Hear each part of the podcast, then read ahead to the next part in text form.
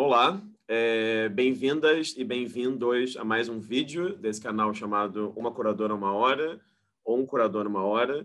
Só para explicar um pouco no que consiste esse canal, se trata de uma série de entrevistas, conversas com curadoras e curadores que trabalham com artes visuais que se relacionam de alguma forma ao Brasil. Ou seja, são entrevistas com curadores e curadoras nascidos no país que atuam fora do país, curadores e curadores nascidos no país e que atuam dentro do país, ou curadores e curadoras estrangeiros que vivem no Brasil há algum tempo e atuam aqui também. Então, esse canal tenta trazer uma espécie de diversidade de discursos, de interesses, de histórias, de memórias, de desejos, de frustrações de diversos tipos, né, digamos, de curadores de artes visuais.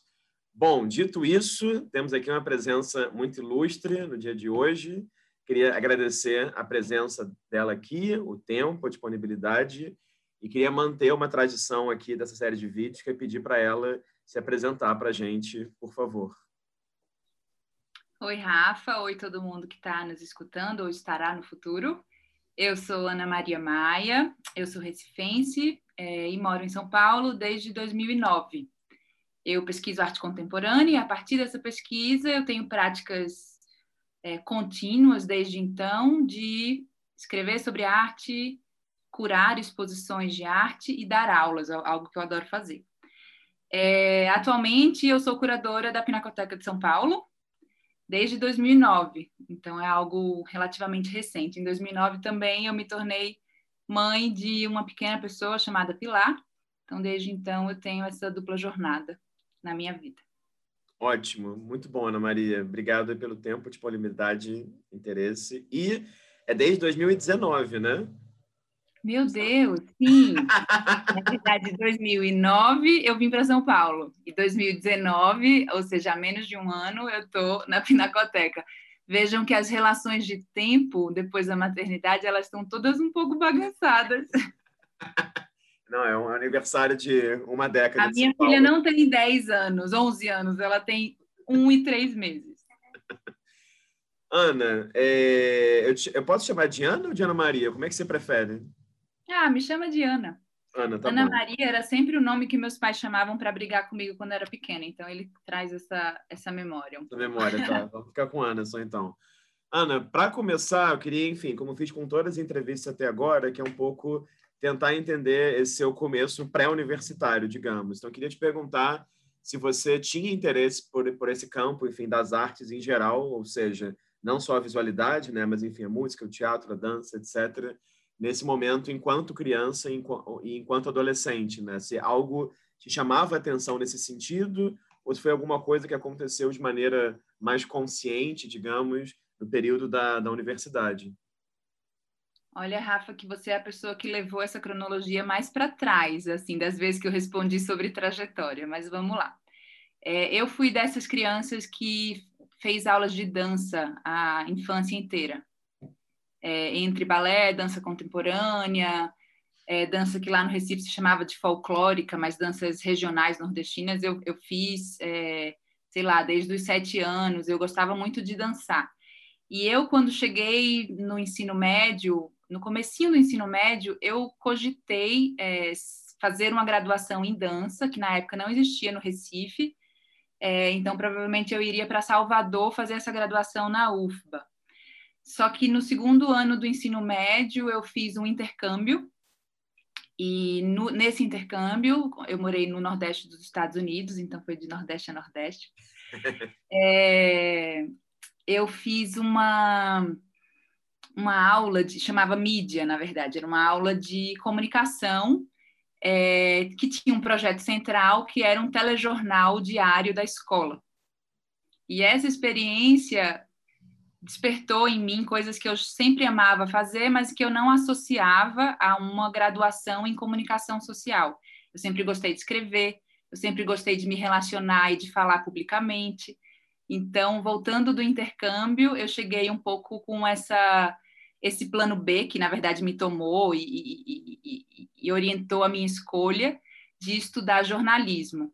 É, a dança ficou talvez num lugar de, de hobby, de amor. Eu acho que uma das coisas que mais me afeta hoje em dia, que mais me, me emociona, segue ser assistir dança. Toda vez que eu assisto dança boa, é, eu fico, eu volto para casa assim, ai, por que, que eu parei de dançar? Mas foi, foi um, um desvio que depois fez algum sentido. Hoje em dia eu paro e penso que talvez eu tivesse chegado, é, talvez eu tivesse ido para a graduação em dança e a dança fosse é, me aproximar, os estudos de dança me aproximassem, sem dúvida, de história da arte, de, de, do pensamento crítico, e talvez eu tivesse virado curadora e pesquisadora de arte contemporânea numa, numa perspectiva mais transdisciplinar, né? Como eu sou hoje. Uhum.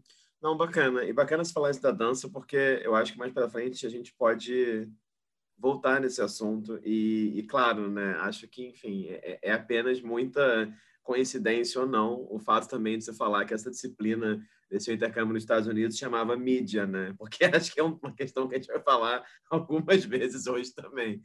Bom, então eu queria te perguntar agora como é que foi seu processo da graduação em comunicação social na UFPE. Né? Eu já entrevistei, claro, a Júlia Rebouças, né? Já até publiquei nesse momento, então ela falou um pouco de, dessa, né, desse encontro contigo, desse momento da graduação, e, e queria, enfim, te aproveitar para aproveitar para perguntar não só sobre a graduação, mas como que foi, digamos assim, esse seu primeiro mergulho numa certa cena de artes visuais em Recife, ali nesse momento da história, né? Ali nesse começo, digamos assim, dos anos 2000.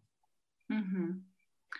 Bom, acho que os dois pontos da tua pergunta é, me levam a caracterizar esse lugar, Recife, no começo dos anos 2000, e especificamente o Centro de Artes e Comunicação da, da Federal de Pernambuco, onde eu estudei. A gente entrou, a Júlia e eu é, éramos da mesma turma né, de, de graduação. Então, a gente entrou na universidade em 2001, é, um momento em que a vida cultural da cidade intelectual, que, que historicamente são é, potentes, eles estavam, quer dizer, essas cenas elas estavam não só potentes, mas empoderadas, elas estavam, elas estavam vivendo um momento de, de, de uma boa autoestima, digamos assim, né? Ou seja, tinham políticas públicas, tinham espaços funcionando, tinham eventos autogeridos, tinham diferentes gerações e circuitos convivendo com os naturais atritos, parcerias, aproximações, distâncias. E para uma jovem de 17 anos como eu, que entrei na universidade muito nova, é, mas que talvez por ter tido essa experiência com a dança e por sempre é, ter um hábito cultural na família e por curiosidade própria, é, essa cena orientava muito o meu tempo livre. Era nessa cena onde eu via as pessoas com quem eu queria conviver, eu achava elas legais, né? Admirava. Então, é, esse é o lugar, né? Esse é o lugar onde é, a opção por fazer curadoria, que para mim não era clara, veio. Eu falo que eu tenho um hábito cultural, mas eu nem sabia o que curadores faziam, assim. É, eu não sabia que essa era uma possibilidade. Na verdade, quando a gente se apropria minimamente de marcos de uma história da curadoria brasileira, a gente vê que eles já, naquela época, hoje eles ainda eram, ainda são recentes, naquela época eram mais recentes ainda, com esse nome, com, com essas práticas mais organizadas, né?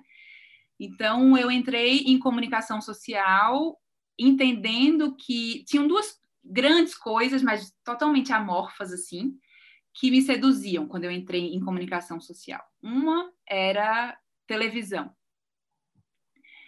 E outra era cultura. Assim, era pensar a crítica cultural, era estar próximo dos artistas e, e, e, junto com os artistas um pouco que experimentar formato. Não sabia como, mas esse pulso já dava para um pouco que entender, assim, que existia uma, uma diferença entre uma, uma é, um discurso careta, formatado, e discursos que vão se ampliando, né, vão se, se reinventando à medida em que eles vão sendo usados, e os artistas sempre foram essa fonte de reinvenção para mim. Então, eu entrei na faculdade com esses dois grandes campos de interesse, e há os quatro anos e meio, nem lembro exatamente quantos anos eu passei, porque, enfim, faculdade federal, no começo dos anos 2000, tinha muita greve, né? Então, talvez tenha sido um pouco mais do que isso. Depois, eu fiz um outro intercâmbio no meio da faculdade. Enfim, foi um tempo um pouco estendido. Mas esse foi um tempo que me ajudou a, por um lado, é, colocar a televisão num lugar de, de carinho, de afeto, que depois com arte veículo eu revisito, mas que no contexto do Nordeste do Brasil não virou, não, não se tornou um lugar atrativo para eu trabalhar, porque justamente essa TV experimental era uma TV super escassa lá no Nordeste, quer dizer, eu ia terminar estagiando na Globo Nordeste em, telejornali em telejornalismo diário, então, enfim, fazer matérias sobre coisas que não me é, não me atraem, não me davam felicidade, assim, não, com o tempo especificamente, eu acho que a, os estágios em comunicação deixaram muito claro para mim que esse tempo da notícia, do hard news, assim, não corre na minha veia, assim, não, não, não me... É, eu via a diferença é, no, no, olhar dos meus colegas que tinham essa sede de notícia, né? Eu tinha outras sedes, assim, então esse tempo se comprovou é, não ser o meu durante a graduação. Então a TV ficou um pouco desse nesse lado, né, de uma escolha que não foi para frente, enquanto que a cidade e o próprio ambiente do CAC, que é o Centro de Arte e Comunicação, me apresentou uma, uma fauna de pessoas, de processos, de coletivos, é, que, que logo eu entendi que era ali, entre aquelas pessoas, naquele tempo, junto com aqueles processos que eu queria viver. É, nesse, nesse prédio se misturam carreiras artísticas, artes visuais, cênicas. Na época não tinha dança, depois abri um curso de dança. Tinha rádio e TV, onde surgiram pesquisas de, de toda uma geração do novo cinema pernambucano. É, tinha comunicação social, que, que era um curso dividido com três habilitações. A minha habilitação era de jornalismo, mas na prática o, o, o, a parte fraca do currículo desse curso era de, de é, ferramentas mais é, práticas mesmo, né? Do, do fazer jornalístico, da, da, reportagem, da... mas a parte talvez mais interessante, que com o passar do tempo eu aprendi a valorizar, fosse justamente a de uma abordagem mais teórica, é, que entremeia os estudos de comunicação com estudos culturais, com naquela época estudos pós-coloniais, enfim, estou falando do começo dos anos 2000, né? Depois isso evolui para outras bibliografias. É, mas, ou seja, é, era um ambiente muito interessante para debater ideias, para pensar uma perspectiva crítica, não só da cultura, mas da sociedade em que a gente estava vivendo. Então, num processo um pouco de, de escolha gradual, assim, de entender o que o estava ao meu redor e me aproximando daquilo que me motivava. Esse contexto foi me levando para as artes visuais e para a curadoria de arte. Mas eu não lembro de nenhum momento em que, a priori, antes das, das experiências, eu tenha dito assim: eu quero ser curadora de arte. Uhum, uhum, uhum. É, não, claro, e, e acho que na nossa geração, digamos, eu acho que isso é muito comum, né? O que, de certa maneira, faz ser bem diferente das pessoas que estão nos seus 20 e poucos que eu tenho entrevistado agora, né? Tem pessoas que entram na graduação, por exemplo, que eu fiz na UERJ, em História da Arte, com esse desejo, né? Eu farei História da Arte porque eu quero ser, enfim. É todo um, um portal aí de, de discussões. É, eu queria te perguntar, então, já que você falou agora um pouco sobre esses processos artistas coletivos, né, que você conheceu durante a graduação, que foram te levando, né, é, foram reafirmando esse seu interesse nas artes. Queria que você comentasse um pouco sobre isso, assim, porque no seu currículo, claro, você fez uma série de cursos na Fundação Joaquim Nabuco, e essa semana entrevistei o Moacir dos Anjos, né? Então, digamos que eu estou numa semana muito recifense, digamos assim, da, das histórias da curadoria. E também teve tanto a revista relativa ao SPA, quanto a esse portal que é o Dois Pontos, né, que você fez junto com a Júlia, e que, inclusive, né, foi até o, o tema, se eu entendi corretamente, do seu trabalho final de, de graduação. Então, eu queria que você falasse um pouquinho assim, sobre essas experiências entre um processo de edição ou editoração, um processo de escrita e um processo que também talvez né, a gente já possa considerar aí um processo de, de curadoria, né? Sem dúvida. O Dois Pontos, eu poderia dizer que foi esse primeiro laboratório. E antes de ser um laboratório, ele virou uma espécie de, de, de chão, de lugar, a partir do qual eu, Júlia Rebouça, Jonatas de Andrade, Alberto Lins e Luciana Freire. Cada um hoje, bom, eu, Júlia e Jonatas trabalhando a, a, continuamente num circuito de arte contemporânea, Jonatas como artista e eu, a Júlia, como curadoras. Alberto e, e, e, e Luciana, Luciana também como performer, artista e fotógrafa no Canadá, e Alberto como designer, né? Então, Alberto está talvez mais fora desse, desse circuito, mas imagina que éramos cinco colegas de graduação, é, ávidos por, por acompanhar essa cena de arte contemporânea recifense, mas ainda muito jovens, ainda é, inibidos um pouco com a ilusão de uma separação entre disciplinas. Então, a gente era da comunicação. Como é que a gente ia se colocar né, na cena de artes visuais? A princípio, não era o nosso ambiente. Então, é, esse primeiro impulso recorreu um pouco a uma ferramenta que a gente supostamente tinha, que era de jornalistas. A gente ia cobrir, fazer coberturas jornalísticas dessa cena de artes visuais.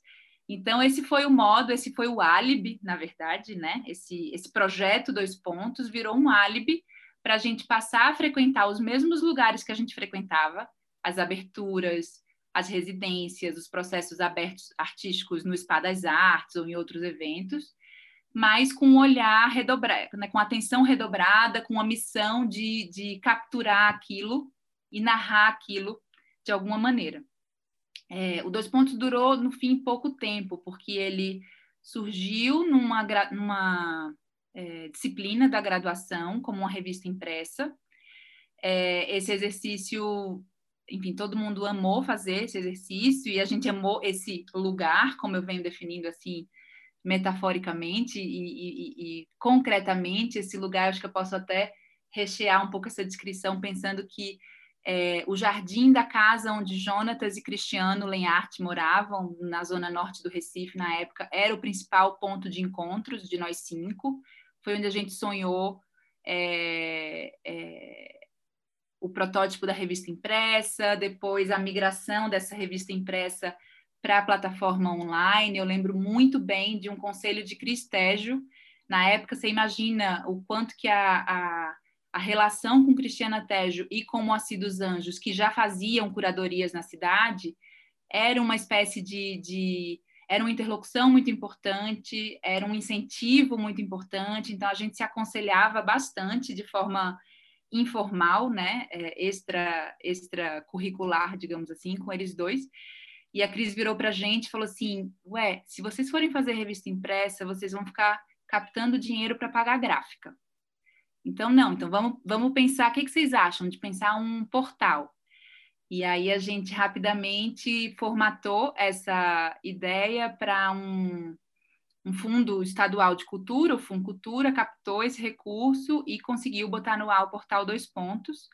Então, ou seja, do jardim da casa de Jonatas, ou do lugar metafórico dos, onde os nossos desejos de estudantes se encontravam, a gente ganhou um novo lugar na internet, que era o Portal Dois Pontos. Então, a gente fez algumas coberturas é, que estavam ali acessíveis na cidade. Depois, a gente começou a fazer projetos é, e parcerias para fazer coberturas fora da cidade. Então, por exemplo, eu lembro muito bem da nossa pequena equipe de amigos cúmplices indo fazer cobertura da 27ª Bienal de São Paulo, curada pela Lisete Lenhado. Eu lembro muito bem da gente é, sentado ali na, na, na, coletiva de imprensa é, e usando isso, assim, usando esse álibi, usando esse pretexto para saber quem era quem, para saber como as argumentações, as disputas, os debates aconteciam, né? Então era o tempo inteiro o laboratório mesmo, assim, as experiências reais,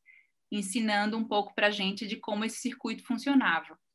É, o portal foi inaugurado em 2008, se eu não me engano, não, sete, e ele durou até até quando eu cheguei em São Paulo, assim, comecinho de 2009, eu ainda conseguia fazer algumas coisas. Eu fui fazer cobertura de uma documenta uh, de Cássio, com, com patrocínio da Prefeitura do Recife, com, com parceria com o Canal Contemporâneo, que naquela época fazia uma troca de, de conteúdos com a gente, republicava os nossos conteúdos.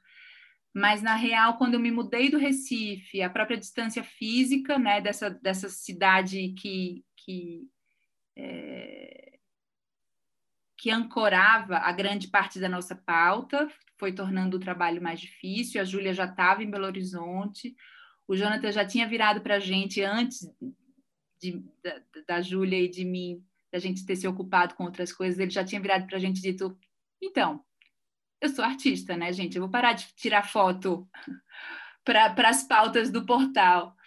Enfim, então, essa, essas descobertas individuais de cada um é, foram tomando tempo desse, desse projeto coletivo. Uhum. E aí, em 2009, a gente resolveu tirar ele do ar, porque diferente de uma revista que, que, que se encerra em cada publicação, um portal no ar sem publicações constantes, ele não faz o mínimo sentido, né? Uhum. Então, foi assim que o projeto terminou. É, antes de a gente falar sobre sua ida para São Paulo, eu queria tocar aqui numa, numa, outra coisa que você fez em Recife, que, se eu entendi corretamente, foi a sua primeira exposição fisicamente, digamos, que foi uma individual do Paulo Brusque, na Amparo 60. Já pensou? Tudo ao contrário, né? Queria que você comentasse um pouco sobre isso, porque realmente é, é curioso a sua Tudo individual do Paulo Brusque mas foi. E eu posso dizer que o Paulo, acho que foi a primeira pessoa que me disse que eu era curadora. Aí eu falei, ah, é? O que aconteceu foi assim, eu estava fazendo uma série de entrevistas, eu estava fazendo uma entrevista com o Paulo para fazer uma série de textos sobre ele e sobre a, as diversas práticas dele, tanto artísticas como de, de, de colecionador, de historiador da arte, que eu acho que ele, ele tem esse olhar é, para publicar no canal, no, no portal, no, no, Dois Pontos. E aí, enquanto isso, ele estava preparando uma individual, a primeira individual dele na Galeria Amparo 60. O Paulo trabalhou anos no Recife. É, bom, ele trabalhou anos sem galeria, né, em lugar nenhum. E, e ele sempre foi autogestor, né? Ele sempre curou, produziu, colecionou foi artista, assim. Ele tem uma história de exposições lá no Recife sem é, ter parcerias com galerias comerciais. Mas naquele momento ele tinha é, iniciado um, um, diálogo com a Amparo 60, que é uma, a galeria mais antiga dedicada à arte contemporânea lá no Recife, ainda em atividade hoje em dia, né? Então ele, eu estava frequentando o ateliê e eu via o, em cima de uma mesa, assim, o, o ateliê do Paulo ele sempre é muito muito cheio, muito bagunçado. Só que na verdade é, o Paulo sabe exatamente onde está tudo, né? Sempre. Assim, quem chega de fora acha que aquela organização não faz o menor sentido, mas ele se acha muito bem naquela bagunça. E todo dia eu chegava em, via em cima da mesa principal algum projeto, algum trabalho e a gente sempre conversava sobre isso. Enfim, ele me contava do projeto da exposição e, e desse modo eu fui acompanhando o processo de construção da exposição, meio como alguém que estava frequentando o ateliê dele. Uhum. Até um ponto que, enfim, então, escolhas de obras, relações entre obras, decisões sobre obras que ainda estavam é, em projeto e que ele ia finalizar. E aí, quando chegou perto, tudo, isso tudo assim, eu era. É, ele estava ciente de todo o processo e eu vou dizer que não estava. Eu só é, me colocava e dava opinião e, e me encantava ou, ou enfim, contra-argumentava algumas coisas. E aí, quando chegou perto da data de, de se fazer um texto de parede para a exposição, ele chegou para mim e falou: Olha, é, eu tenho gostado da conversa com você para fazer a exposição e eu estou precisando fazer um texto. Você não quer fazer? Aí eu, claro, fiz o texto de parede. Eu ainda não achava, assim, não achava não, nem não queria. Eu, enfim, estava é, curtindo o processo, né? Curtindo o aprendizado. Imagina, tanto de coisa que o Paulo me mostrou que eu nunca tinha visto na vida. É, e aí, depois desse texto voltar à revisão, dele virar, enfim, ser incluído em peça gráfica. é, ele me ligou e perguntou se eu poderia assinar a curadoria da exposição, porque afinal de contas isso era o que eu tinha feito. Ele não sabia se eu sabia que eu tinha feito, mas eu tinha feito. Aí eu falei assim: ah, é? Tá bom.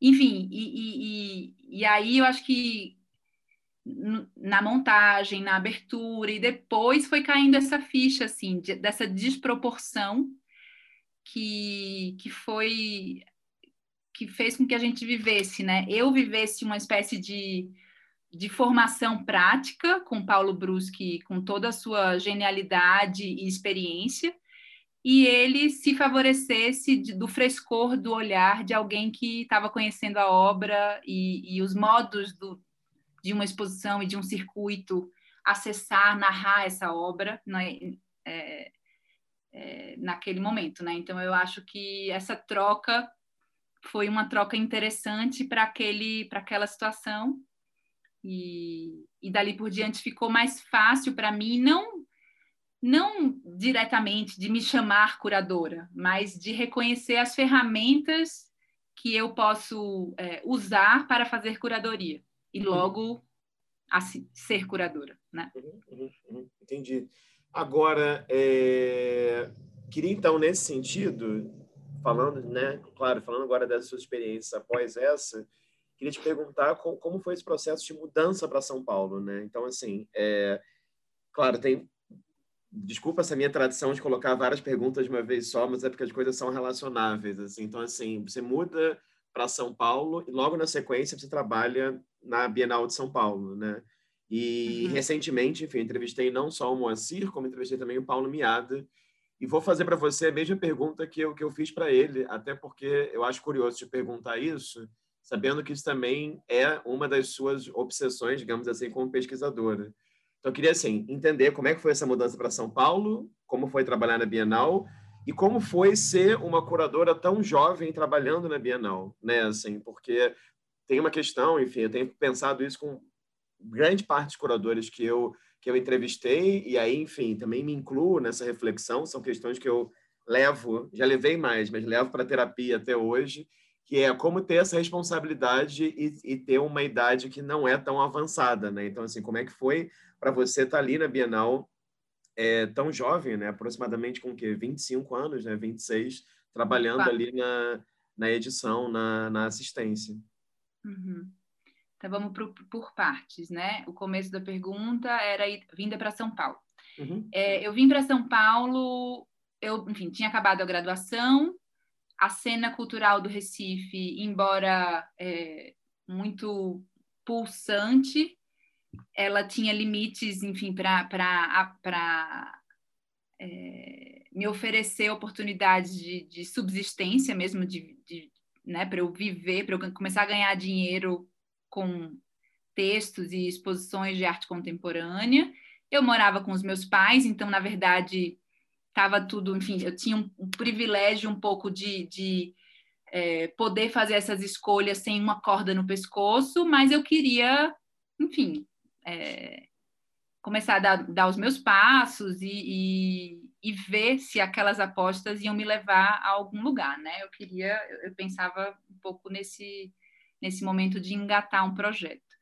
É, por conta também do Dois Pontos, eu conheci é, a, a Lisete Lanhado, que tinha ido ao Recife para acompanhar a residência do Meshach Gabá, que era um artista da Bienal que estava fazendo, estava pesquisando a história do, do açúcar no, no, em Pernambuco, né? E eu fiz uma entrevista, eu e a Júlia, a gente fez uma entrevista com a Lisete, que na, no fim da entrevista, a Lisete é, falou muito para a gente do, da pós-graduação da Santa Marcelina, que ela, ela tinha entrado, acho que há um ou dois anos, assim, ela estava dando aula, estava orientando, estava muito encantada com o projeto, e ela me fez um convite. Você não quer não fazer a seleção para fazer mestrado lá em São Paulo? Acho que pode ser legal. É, então, ou seja, tinham as coisas que estavam acontecendo no Recife, um pouco que me davam uma, assim, eu lembro de ter alguma dúvida, né, de sair do Recife, porque eu lembro na época que eu estava fazendo, estava é, mais próxima da crise na, na gestão do Mamã, é, tinha uma possibilidade de, de, acompanhar certas carreiras e, e, propor projetos lá, mas desse jeito, assim, tudo autogestionado, é, autônomo, independente e, e quer dizer, é, enquanto eu achava que eu estava no momento em que eu precisava é, aprender mais com outras pessoas, talvez ser assistente, entrar e sair de instituições, ou seja, eu, eu, eu sei da minha capacidade de, de, de, construir a coisa do zero, uhum. mas eu também tinha clareza ali com pouca idade de que eu não queria levantar o, o, o, o prédio sozinha, que eu precisava ir é, ouvir e servir a projetos que já existissem antes, né? Aprender, na verdade, eu era uma fedelha. E aí a Lisete me deixou com aquela informação, eu falei, puxa, eu acho que naquela época eu até achava que o dois pontos, as coisas que eu fazia no Recife iam, iam continuar tão fortes quanto no, no período que eu estava lá. No, com o tempo eu vi que não foi tão assim. Mas, enfim, a, a escolha foi por ir para São Paulo, fazer a seleção do mestrado da Santa Marcelina, é, e, quer dizer, orientar a minha formação né, para um repertório de história da arte, de teoria e crítica, que era a linha do programa onde a, a, a Lisete estava ensinando. Eu fiz a seleção no começo de 2009, entrei no mestrado. Então, o motivo para eu vir para São Paulo foi o mestrado. Uhum. Na verdade, eu, em paralelo ao mestrado, fazia alguns trabalhos freelancer para o canal contemporâneo, justo por causa dessa parceria do canal contemporâneo com o Dois Pontos. No Dois Pontos eu enviava conteúdo de Recife, de outros lugares do Nordeste, para o canal. Quando eu vim para São Paulo, Patrícia Canetti falou: Puxa, eu sempre preciso de pessoas é, para visitarem as exposições e escreverem sobre essas exposições. Então, você estando aqui em São Paulo, você pode continuar colaborando comigo. Então, em paralelo ao mestrado, eu fazia esses trabalhos para o canal e eu tinha prometido para mim mesma que eu ia, durante dois anos, é, me fazer esses jobzinhos, mas me concentrar é, no mestrado. Eu achava que tinha que ser um momento de concentração, de dedicação exclusiva, já que eu tinha como fazer isso. Ganhei bolsa do, da faculdade, meus pais me ajudavam a me bancar aqui, e o que aconteceu foi que seis meses depois o Moacir foi convidado a fazer a Bienal de São Paulo e ele me convidou para ser assistente dele. Então foi muito engraçado porque eu fiquei super feliz, óbvio, entendia que era uma escola, talvez tenha sido a minha principal escola, né, de, de curadoria, de instituição, de relações. Mas eu tinha esse compromisso com a Lisete, então eu falei assim, puxa, eu vou conversar com a Lisete porque a gente precisa organizar um pouco como vai ser o processo do mestrado. E aí a Elisete tinha feito Bienal também, né? Ela olhou para mim e falou, mas é claro que você tem que aceitar. É... A gente, enfim, se organiza aqui, não se preocupa. Então, na verdade, a Bienal foi uma espécie de, de sanduíche, assim, de, de grande parênteses do, durante é, o mestrado. Teve um momento, de fato, que eu tive que trancar, eu tive que. É, eu não consegui fazer as duas coisas tão em paralelo assim. Mas eu passei um ano e meio, né, do meio de 2009 ao fim de 2010, a Bienal foi em 2010, é, e eu brinco que nesse ano e meio não morei em São Paulo, morei no Parque Ibirapuera porque foi uma Bienal especialmente grande, né? Foi uma Bienal, foi uma Bienal é, que marca uma nova gestão, né? A gestão do Heitor Martins, uma reestruturação é, da Fundação Bienal, um fôlego de patrocínio, de, de relações com outras instituições. E o Moacir, ele morava no Recife e vinha para São Paulo toda semana. É, com a capacidade de, de presença, de, de, resposta rápida, de conexão absurda que o Moacir tem, né? Mesmo não é a distância que, que fez com que ele tivesse ma, mais ausente, né, dos processos, mas eu era a pessoa que estava lá fisicamente é, para preparar terreno para quando ele chegasse a gente conseguir dar conta de tudo. E, e foi um processo incrível, assim. Eu era curadora assistente, é, eu era assistente do Moacir, o Paulo Miada era assistente do Agnaldo, que eram os dois curadores-chefes. E imagine que de uma Bienal de 100, com 150 nomes, é, o Paulo cuidava de metade desses nomes e eu da outra metade. Ou seja, assim, de levantar mesmo, assim, do convite à recepção do projeto, ao acompanhamento do projeto, a essa é, a essas idas e vindas, né, essas conexões entre o artista e todas as equipes da Bienal, uma proximidade muito grande com o educativo, que eu acho que foi um grande laboratório. Enfim, imagina para mim que tinha vindo da comunicação, que tinha alguma prática com texto é, descritivo e crítico sobre arte.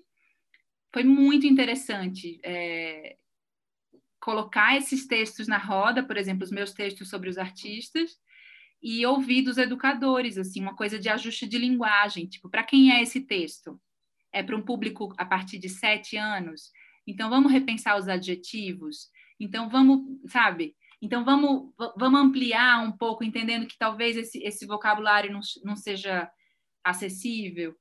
É, então, acho que, assim, a pouca idade, né, eu tinha 24, 25 anos, é, 25, 26, na verdade, né? fez com que eu tivesse muita disponibilidade, então era enfim, muito, muita hora dedicada à, à, Bienal, essa flexibilidade também para deixar processos e, e premissas da, das outras equipes atravessarem o meu processo. É, e lá dentro eu tive, enfim, é, excelentes professores, esse, figuras muito inspiradoras como o próprio Moacir, assim, né, que me mostrou e, e segue me mostrando artistas incríveis, que têm uma ética de trabalho é, bastante, sempre louvável e bonita de ver, assim, principalmente é, se considerando que isso nem sempre é, é, é, é, um ponto garantido no circuito de arte, né, em que as relações às vezes são tão reviradas e, e, e, e enfraquecidas né, pela, pelas concorrências e pelo, pela economia de egos. Então, foi muito incrível, assim, viver esse processo com tantas pessoas e tantas, tantos problemas. Também teve um monte de problema interno na equipe, entre a equipe de curadores convidados, por exemplo, mas estando muito próxima de uma pessoa tão lúcida e íntegra como o Moacir. Assim, que nunca deixou, por exemplo, obras, resultados de obra serem mais importantes do que pessoas, do que pontos de vista, do que, do que um ambiente saudável de debate, sabe? Que é que me parece curioso, Ana, como você tem uma relação muito peculiar com a história e com a história da arte. Eu falo isso por quê? Porque, veja, você fez a Bienal de São Paulo, você tinha esse portal Dois Pontos com Júlia, você trabalhou no Rumos. Então, eu olho a sua trajetória e depois também de entrevistar né, mais 60 curadoras e curadores, eu, se cria uma expectativa, né, quando eu leio sua trajetória, de que você teria feito, sei lá, um mestrado sobre jovem arte contemporânea, ou sobre, sei lá, ou peguei ou trabalhei com um artista específico e a partir desse artista pensei algumas questões e desenvolvi.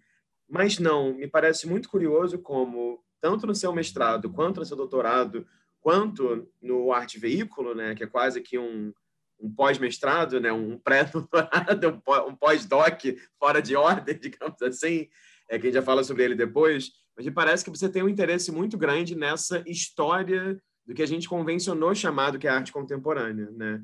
Então, eu faço só essa introdução para te perguntar assim, qual que, como é que você enxerga essa sua relação com a história, né? Por, e, e, e qual que é a importância, já citando o seu mestrado, do Flávio de Carvalho, né, para essa sua formação como historiadora da arte, como intelectual e como curadora também. Ótima pergunta. Rafa, eu, eu falei que eu poderia ter estudado dança, eu estudei comunicação e sem dúvida poderia ter feito uma graduação em história ou, enfim, na pós-graduação fui para departamentos de história, né? Eu acho que é, talvez isso diga algo sobre mim, assim, sobre o meu modo de, de entender campos e, e, e, e sedimentar é, conhecimento, né? Eu, eu gosto de entender a raiz das coisas, eu gosto de entender de onde elas vêm, de algum modo, ou, ou como contextos anteriores a certas afirmações condicionam essas afirmações. E eu acho que, como é, pesquisadora, curadora de arte, tem algo que, de fato, talvez intuitivamente, depois de modo mais claro, me inspira bastante, que é essa ideia de que toda prospecção, ou seja, esse modo como durante, enfim, é, muito tempo no circuito de arte, principalmente por conta de um pensamento moderno, né, moldado na modernidade, a gente olhou para frente, né? Então, parece que nós somos agentes, nós artistas, curadores, produtores, enfim, a gente é responsável por jogar ideias, formas, é, debates para frente. Isso também como uma perversão, né? Como uma condenação. Mas é, mesmo com essa marcha para frente, é, ou talvez para politizar essa marcha para frente, para problematizar essa marcha para frente, eu gosto muito de pensar nessa dimensão retrospectiva entre, entrelaçada à prospecção. Né? Então, assim, para pensar o presente, para pensar o contemporâneo, para pensar o que, onde estamos, o que podemos fazer, é, eu costumo me ver fazendo essa, reforçando ou, ou repetindo a cada nova situação essa pergunta.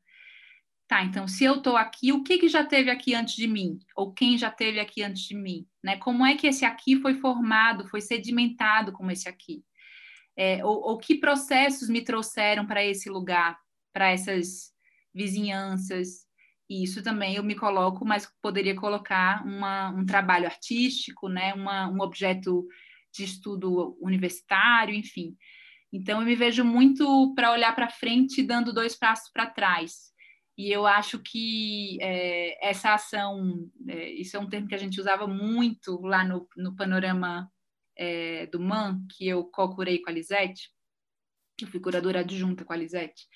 É, e, na verdade, é um termo que a Lisete usa bastante, citando a Catherine David, na, quando ela fez a documenta dela. É a ideia de retroprospecção. Então, né, ou seja, um pouco sintetizando o que eu acabei de descrever aqui. E aí vem o Flávio de Carvalho, assim, o Flávio de Carvalho é, ele vira, ele é um artista muito importante para mim. É, eu me vejo voltando para o Flávio de Carvalho, pensando é, ou até vivendo a ficção. Como é que o Flávio de Carvalho viveria essa situação? Um pouco, é, tem um pouco um, um diálogo ficcional assim com Flávio de Carvalho é, no meu trabalho, mas ele, ele apareceu para mim é, como também dentro de circunstâncias, porque eu estava é, no mestrado antes de ir para a Bienal. O meu projeto de mestrado, vê que curioso, era o, algo que se relaciona com o que eu terminei desenvolvendo no doutorado.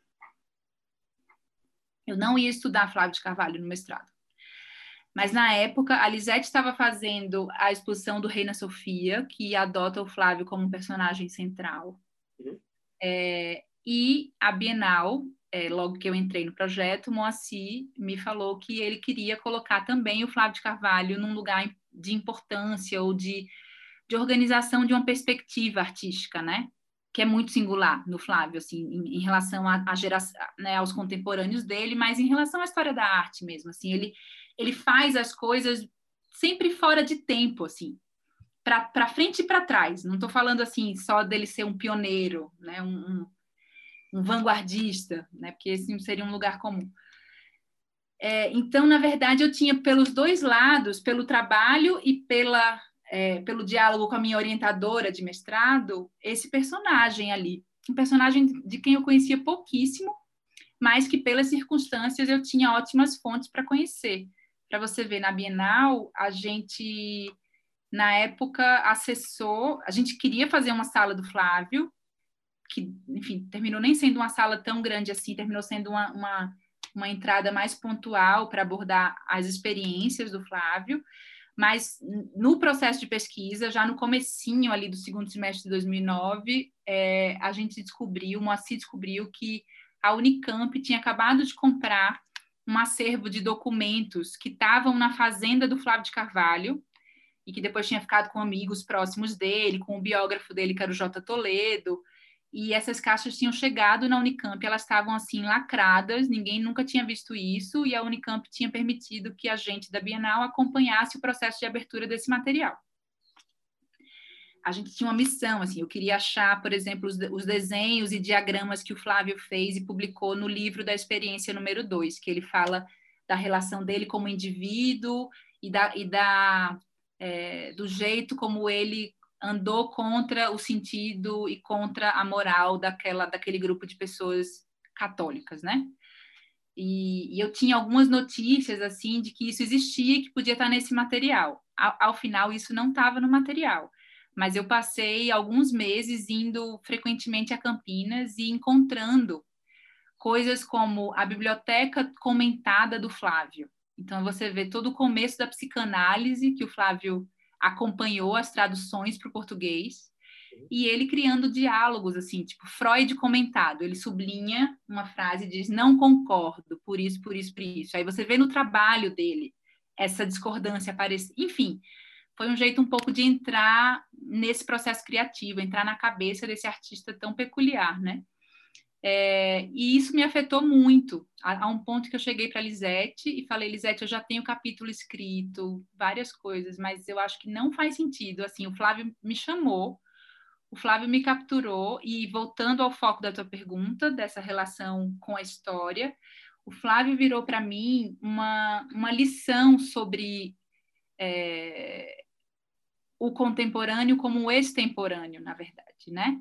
Naquela época, o, me, o meu mestrado virou um pouco isso. É, ele é um trabalho muito simples, é uma revisão bibliográfica, mas eu adoto esse gênero de, de texto acadêmico um pouco para chegar a uma conclusão de que as ideias do Flávio repercutiram em interlocutores todos posteriores à vida dele. Né? Quer dizer, os principais autores que dedicaram uma, uma revisão, é, um trabalho crítico e histórico sobre o Flávio, começaram a escrever em 73, depois do Flávio morrer. Uhum. É, então, eu acho que tanto esse, essa ideia de extemporaneidade, né, como é, um sinônimo de, de alguém que pensa formas de vida e arte antes dessas formas se tornarem predominantes no circuito. Então, por exemplo, o Flávio faz é, performance quando não se falava nesses termos. É, ou também como ele traz para sua prática o tempo inteiro o exercício etnográfico, arqueológico, é, sempre de um jeito é, delirante, não vou dizer, porque parece que é um, que é, que é um enfim, é, é, é um demérito, né? Mas delirante no bom sentido, assim, se, é, sem, sem se amarrar a, a, a, convenções acadêmicas, ele faz de um jeito muito livre. Mas ele também pontua né, o, a importância da, da, da retomada de, de, de, de formatos, de discursos, de arquivos ditos mortos. Então, ele é um viajante no tempo em si, né? Ele mostra que mais importante, talvez, do que o novo, o original, a ruptura, essa sensação de deslocamento, essa possibilidade de um indivíduo, da, da sua subjetividade, do, do, seu olhar peculiar e crítico, conseguir quebrar né, a naturalidade dos discursos sobre o tempo, dos discursos sobre a arte. Então, eu acho que, é, sei lá, se eu conseguisse voltar no mestrado e voltar no doutorado e fazer um, um, um mergulho vertical nos dois, sem dúvida, depois de toda uma argumentação, de todo um estudo a partir de objetos do campo da arte, né? Eu poderia, por exemplo, mergulhar. Bom, o, o doutorado tem mais isso claramente do que o mestrado, porque no doutorado teve uma hora que foi muito importante para mim frequentar o departamento de antropologia e estudar antropologia do tempo, uhum. Por exemplo, né, para entender como as noções de tempo e temporalidade são construções, assim como outros marcadores sociais de geração, de, de região, de raça.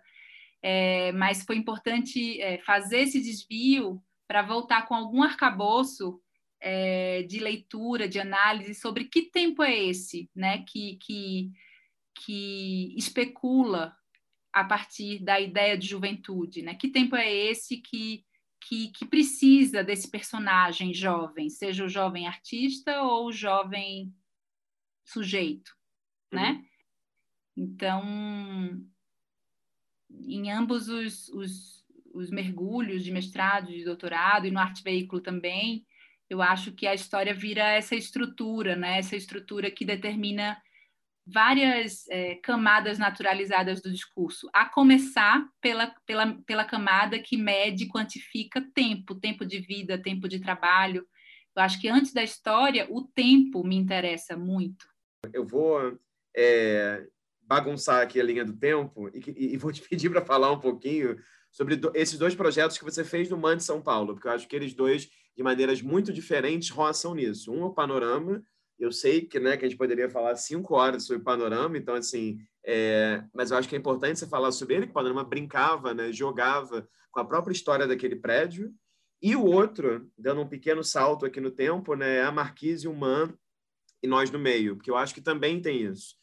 E eu sinto que esses dois projetos curatoriais também pensam o espaço, que é uma coisa que me interessa no, no que você faz, né, de forma muito peculiar. Se dá assim, não não apenas com os nomes que você e a Lisete, o que você sozinha convidam e criam articulações, mas as maneiras também como você brinca com o espaço e convida o público a ter uma experiência expositiva que muitas vezes não é uma experiência expositiva convencional. Ah, estou aqui, há uma coisa na parede, percebo o cubo branco, né? Então tem interrupções, tem, enfim.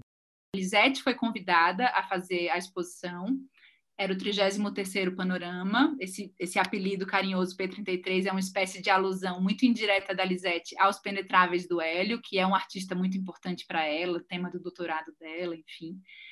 E quando ela foi convidada a fazer o Panorama, ela é, lançou uma hipótese, né, que o Panorama, desde a sua criação nos anos 60, ele existe no MAN para fazer com que o MAN é, resolva ou atualize ou pense sobre alguma coisa do seu programa. Então, por exemplo, em 69, quando o MAN perdeu o acervo dele para a USP e quase fechou, a diretora do MAN, na época, pensou o Panorama como um programa bianual que pudesse fazer com que, através dos prêmios, das obras que ganhavam prêmios, o museu recomeçasse o seu acervo.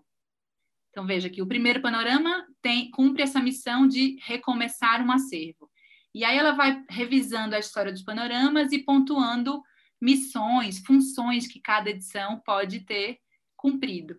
E aí ela diz, nessa edição, talvez seja importante retomar uma conversa mal resolvida do MAN sobre a sua sede, porque o é isso, ele, ele quase acabou, aí ele voltou por, por insistência, por resistência da, da sociedade de amigos do museu. Depois ele ficou um tempo, alguns dos seus diretores ficaram tentando ganhar uma sede, ocupar uma sede outra, né, outro prédio é, para o museu, é, visto que o museu é o primeiro museu de arte moderna da cidade de São Paulo, ele é entre aspas, o pai da Bienal. A Bienal surge do MAN, depois o MAC surge da Bienal. É, enfim, então ele tem um lugar muito importante nessa história, mas concretamente ali a partir dos anos 60 ele vira um, um primo pobre, assim, um primo sem casa, né? E aí depois ele termina ficando naquele prédio onde ele está até hoje, que é um prédio que tem uma história, enfim, todas essas histórias não oficiais ou, ou mundanas me atraem super, assim, muito mais do que, enfim, as histórias impostadas dos monumentos, né? Então, o que, que acontece naquele prédio? Aquele prédio está embaixo da marquise. E a marquise, pelo projeto do Niemeyer, deveria ser um vão completamente livre, a não ser por dois banheirinhos, um banheirinho e um café que ela tem ali no fundo. Mas a ponta que conecta com a Bienal deveria ser completamente livre. O que acontece é que durante a construção do parque, o, o, o Titilo. Bom, o que, primeiro de tudo é que o, se constrói um, um barracão de obras ali, exatamente onde está o, o, prédio do MAN. Depois o, o Niemeyer vai para Brasília construir a capital e Titilo, como financiador da obra, mecenas industrial, assim, ele fica aqui e ele orienta o canteiro de obra do, man, do, do parque para outras finalidades que talvez não correspondam ao projeto inicial puro e, e, e original como o Niemeyer tinha pensado. Então ele olha aquele barracão de obras e diz: puxa, aqui poderia funcionar alguma coisa, porque a ideia dele é que, que o parque virasse um grande centro de convenções. Assim, São Paulo estava se se tornando uma metrópole mais interessante, com uma vida cultural, perdendo hábitos provincianos, e ele queria que aquele lugar concentrasse várias atividades. Então, por exemplo, quando o parque abre, o, aquele antigo barracão inaugura como um museu de cera, por exemplo, como Madame Tussauds. Um museu de cera que depois vira um lugar de encontro das, das primeiras damas da cidade. É, e, enfim, e a história é longa e muito interessante. Depois o Museu de Cera fecha e eles tentam fazer um outro empreendimento, que é um rink de patinação, isso ainda no fim dos anos 50. O rink de patinação funciona durante um verão, os, os rapazes começam a tirar as camisas por calor, e a polícia de costumes resolve fechar aquele lugar, por exemplo. Enfim, e fica o tempo inteiro esse prédio com essa história recomeçando e recomeçando, né? É, mas, mesmo com uma história tão longa, vê, eu estou falando de um prédio que existe desde 56, é, mas o tempo inteiro a FAUSP, os arquitetos paulistas nunca reconheceram esse prédio. É, por exemplo, Paulo Mendes da Rocha, no começo dos anos 90, quando se estava reformando o parque, disse publicamente, numa matéria Folha de São Paulo, que aquele prédio era uma rolha na bunda da marquise, que precisava ser demolido. É, então, o meio arquitetônico adere a esse discurso. E, e Lisete um pouco que parte desse lugar, assim, se esse, se esse prédio, ela lança uma pergunta que tem uma afirmação um pouco incluída e que o processo do panorama levou a gente a rever um pouco essa afirmação. E a pergunta inicial era: qual é o lugar para onde o man deve ir? Essa pergunta já está dizendo que o man tem que sair dali, né? O panorama tinha, então, uma, um, um, foco muito grande nessa discussão é, de uma de uma troca, de um intercâmbio produtivo entre arte e arquitetura. O caso do prédio do MAN era tomado como um problema central, mas o, o, o problema se ampliava de alguma maneira. Para mim era muito bonito quanto é,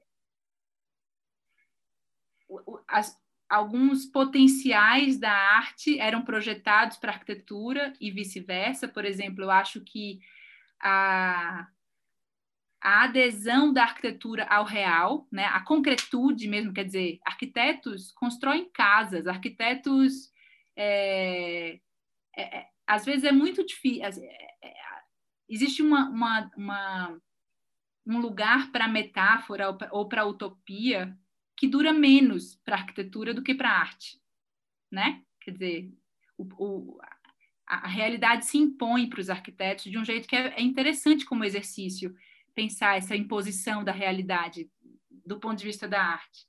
E vice-versa, eu acho que o, o, pensamento utópico, o pensamento abstrato, a, a, a, a abertura para viver pro, processos experimentais, que é comum aos artistas, também isso deslocado, isso posto como um convite, como uma, uma oportunidade para o meio arquitetônico, também né, desloca a certeza, também amplia um pouco é, essas práticas. Então, essas trocas foram interessantíssimas do projeto e ele se resolveu como um projeto que tinha uma pergunta inicial clara, que, que tinha uma missão de misturar artistas e arquitetos e pensar isso é, como um, um, lugar limítrofe, né?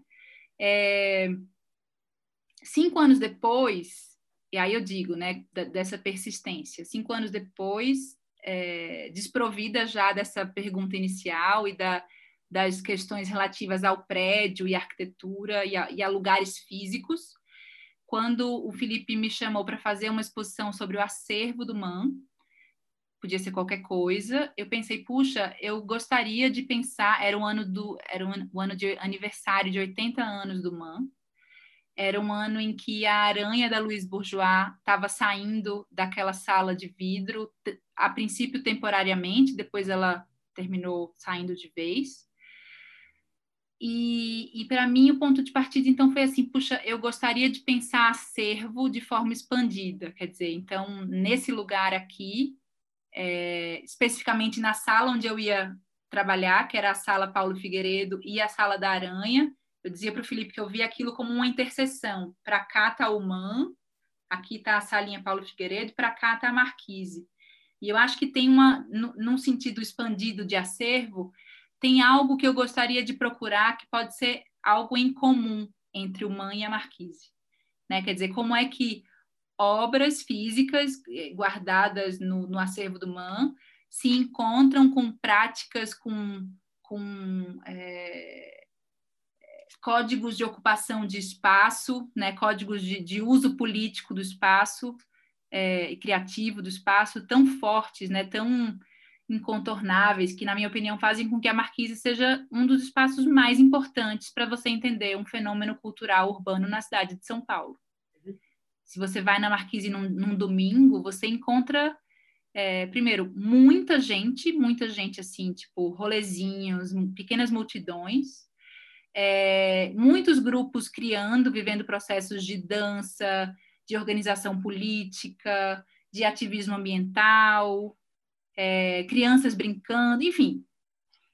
Então, um pouco que o meu ponto de partida para o Man Marquise e Nós no Meio foi pensar essa interseção, pensar essa, esse lugar de vizinhança, que não, não precisa se, procura, se preocupar com o prédio, mas precisa se preocupar com quem são as pessoas presentes e como elas são, como elas pertencem àquele lugar, como elas são autoras de, de códigos de uso e de histórias daquele lugar. Né? Então, é, você vê assim que contando em, em, em em uma resposta só, a, a, conexão fica muito clara, né? É como se fosse o lado B do disco. Não, total. E, e, e deixa muito claro também isso que eu estava comentando antes, um processo de pesquisa, né? Ou seja, você parte de um ponto de pesquisa que vai se desdobrar nas publicações das exposições, que vai se desdobrar em duas exposições que são diferentes, uma com a Lisette, a outra não, e que é, pensam, né, assim, a partir de, enfim, de tópicos, é, é com, enfim, comuns. Agora, isso, isso é uma coisa que acho que está não só nesse projeto, como nesse outro, claro, que a gente tem que falar sobre ele também, que é Arte Veículo, né? que é um projeto que começa com uma bolsa da Funarte, bons tempos da Bolsa de Produção Crítica. Ah, sim. E um dia esses tempos voltem, que não tarde tanto assim. E é, isso vai desembocar depois nessa exposição que estreia no Sesc Pompeia, que era uma exposição, enfim, super bacana, com muitas camadas de informação, assim como o livro também tem muitas camadas de informação.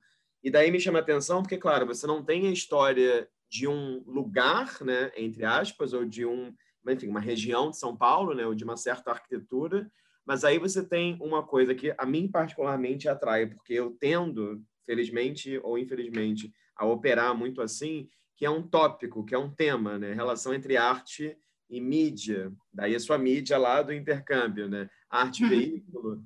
E aí eu acho que você faz uma coisa que, curiosamente, eu posso estar muito errado, né? Mas que os outros curadores que eu entrevistei, que têm formação em jornalismo, não fazem, né?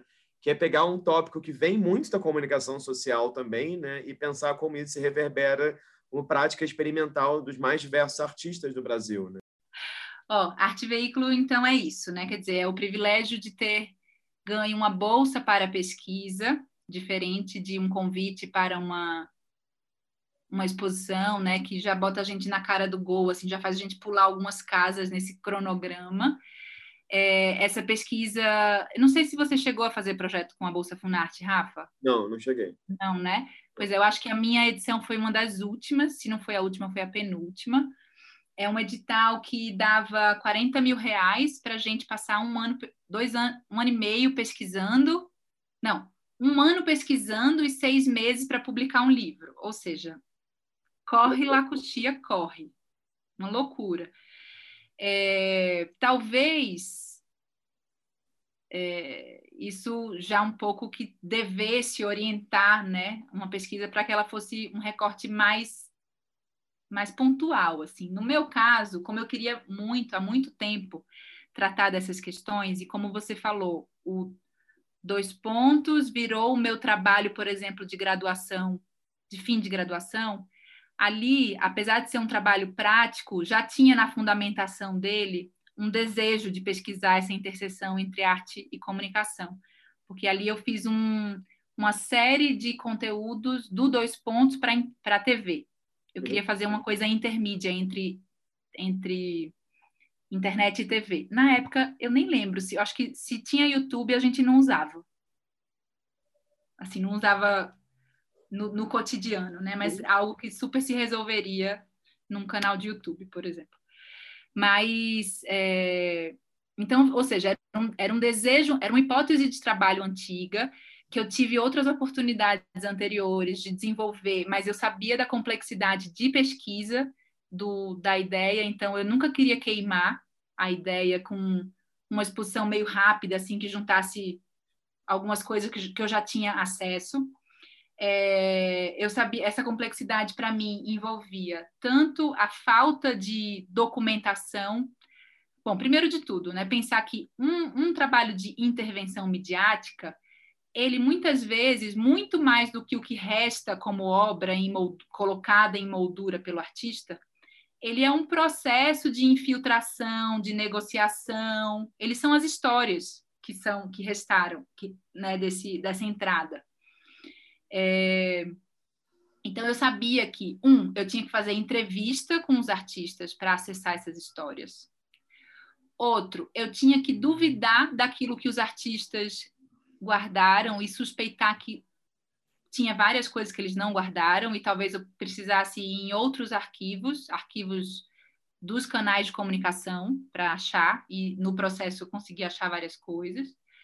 E eu também tinha que lidar com o espectro do fazer artístico ampliado, né? Quer dizer, tinham mini circuitos bem diferentes assim que muitas vezes é, no cotidiano, né, na manutenção de uma narrativa sobre certa prática, as coisas vão se separando, de modo que você não mistura. Por exemplo, é, a história da presença de artistas na televisão brasileira é muito bem contada ali do, no limite do Vídeo Brasil, do Arlindo Machado, da PUC para comunicação. Muita gente não conhece direito o trabalho da Sandra Kogu, o trabalho do Olhar Eletrônico, sabe? Coisas é, meio práticas. Ou, por exemplo, algumas, é, sei lá, nomões da geração 70, como Cildo Meirelles, como Antônio Manuel, que têm práticas em diversas linguagens e outras linguagens, como linguagens mais instalativas ou mais tradicionais, no caso do Antônio, como pintura, terminam predominando e fazendo com que se convencione que o trabalho desses artistas seja sobre essas outras coisas, quando eles todos foram muito importantes para intervenções midiáticas, ou seja, então eles têm trabalhos considerados menores, né, pensando também a mídia como espaço público. E a partir desse livro, é, eu fui entendendo as faltas. O livro já declara que ele parte de muitas faltas, mas ele no mundo provocou é, aproximações de pessoas a mim, né? Me levou a arquivos que eu, durante o processo dele, não consegui acessar e de, logo depois consegui. É, até o ponto que eu entendi que, quer dizer, entendi mais do que eu entendi, eu me confortei que tudo bem existir um livro impresso e tudo bem entender que o livro pode ser um ponto de partida para uma plataforma, para algo que, que tem fôlego, para continuar pensando de modo mais contínuo, mais aberto, essas interseções entre arte e mídia, né? Eu acho que o modo como eu também fui posicionando né, essa, locução arte-veículo, ela cria é, algumas, algumas especificações, assim, eu, eu vou direcionando né, essa, esse tema para abarcar, mas também não restringir a, a, a, as relações de, desses trabalhos, por exemplo, a, algo que certas gerações fizeram. Então, eu posso dizer que nos anos 90, começo dos anos 2000, foi muito comum estudar práticas de intervenção midiática por uma abordagem mais tecnológica, né? Um momento de, de uma predominância de um discurso sobre arte e tecnologia. Então, toda uma discussão, uma produção riquíssima, interessantíssima, artística e acadêmica, focou todas as energias para esse lugar, e eu, acho que sempre quando se verticaliza demais num caminho, é, acho que se vai perdendo com o passar do tempo é, é, essas outras vias, né? Todos os caminhos que você não, não percorreu. Então, eu diria que, que existe toda uma bibliografia que aposta demais nessa abordagem tecnológica. Uhum. Por outro lado, toda uma bibliografia que olha para questões é, é, de arte no espaço urbano, né? Então, e que pontua rapidamente algumas produções midiáticas, mas que termina dedicando mais fôlego à presença física no espaço urbano, na rua. Então, quer dizer, né? É, os trabalhos eles olham para construções, para instalações, no máximo para outdoors, que aí vira a mídia mais notadamente é, o veículo mais notadamente mídia e, e, e rua. Enfim, então, um pouco para para falar dessa, desse cruzamento de circuitos, né?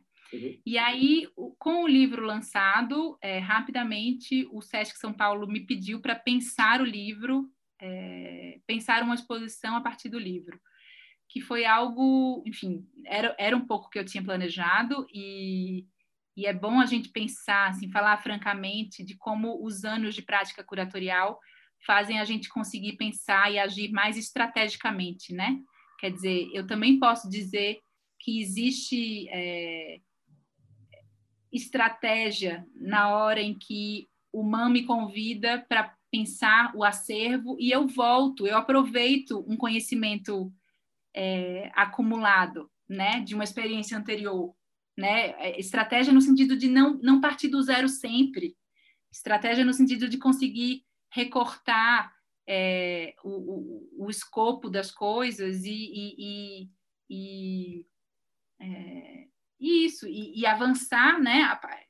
Usar cada projeto para avançar um pouquinho, às vezes em torno de uma, de uma construção de algo que um projeto só não vai conseguir uhum. é, pro, proporcionar, né?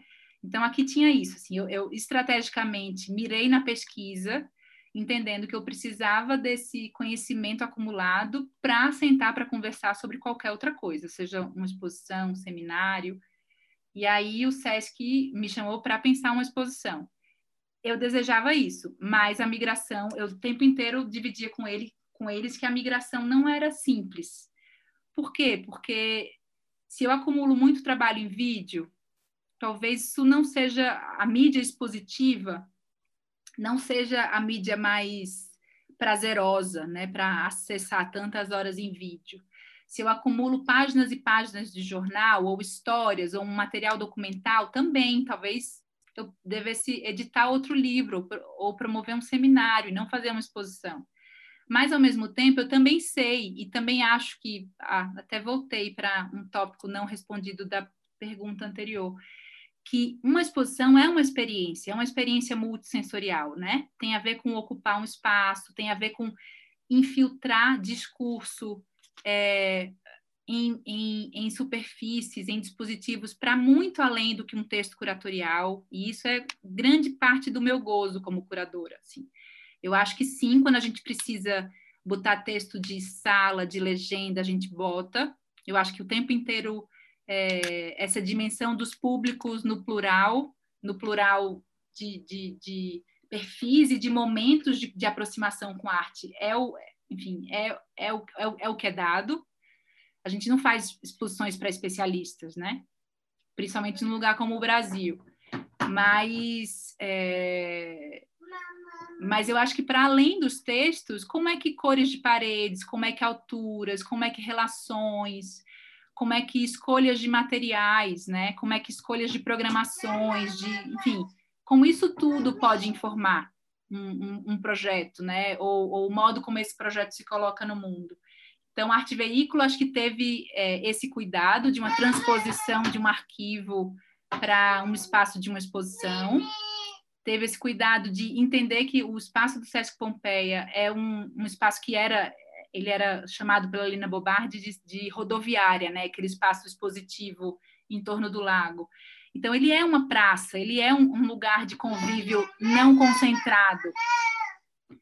É, e então não fazia o mínimo sentido para mim encerrar aquele lugar em paredes brancas fechadas. Assim, eu queria entender como é que uma estrutura arquitetônica que foi pensada com o estúdio risco pudesse é, trazer, né, é, é, confirmar a origem mundana tanto daquele espaço quanto das obras, que nenhuma delas foram pensadas para uma galeria de arte. Pelo contrário, elas partem da recusa do espaço é, institucional da arte, elas partem da busca por outros espaços e outros corpos e modos de, de, de, de aproximação né, da arte com é, do cotidiano, das pessoas no seu cotidiano com a arte.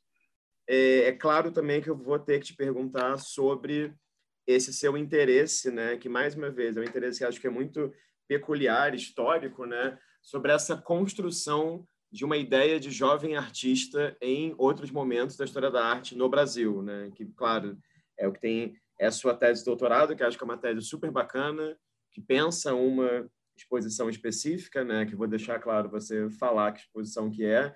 E mais do que isso, pensa também esses, traje esses trajetos de artistas, enfim, artistas que de repente aparecem, tem todo um boom na sua própria carreira, digamos assim, devido à participação da exposição, outros artistas que, né, a gente sabe que o, o, o, sistema, o mercado, a história da arte funcionam assim, né, participam de um projeto como aquele e depois desaparecem, entre larguíssimas aspas no termo, né, o que quer dizer desaparecer também.